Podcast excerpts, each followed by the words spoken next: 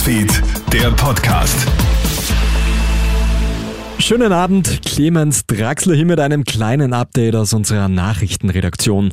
Ab Mitternacht dürfen Ungeimpfte nur noch in Ausnahmefällen die Wohnung verlassen. Das verkündet die Bundesregierung heute.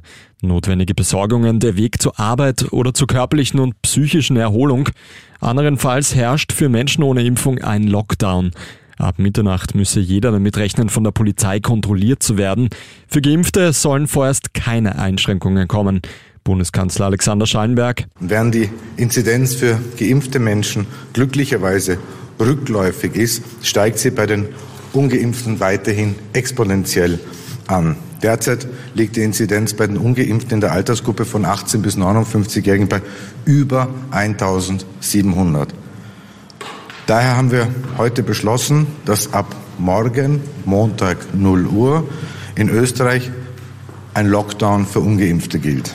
Das bedeutet Ausgangsbeschränkungen für alle ab dem 12. Lebensjahr.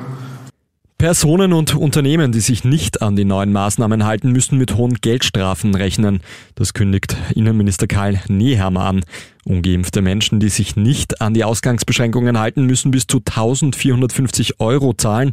Betreiber von Lokalen oder etwa Friseurbetrieben müssen noch deutlich tiefer in die Tasche greifen, sollten sie erwischt werden.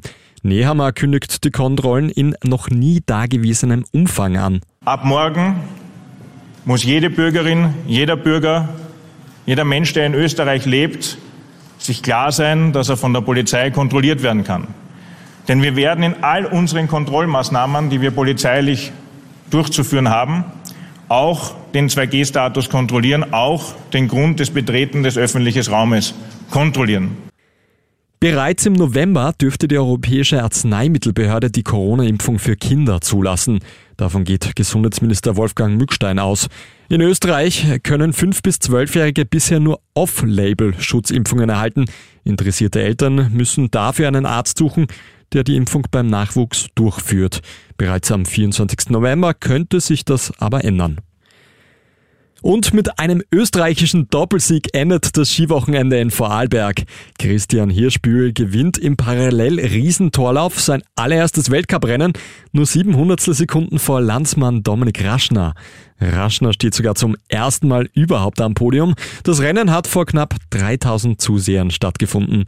Das war's mit deinem Update. Einen weiteren Podcast, den hörst du dann wieder morgen in der Früh von meinem Kollegen Jeremy Fernandes. Einen schönen Abend noch. Krone Hits, Newsfeed, der Podcast.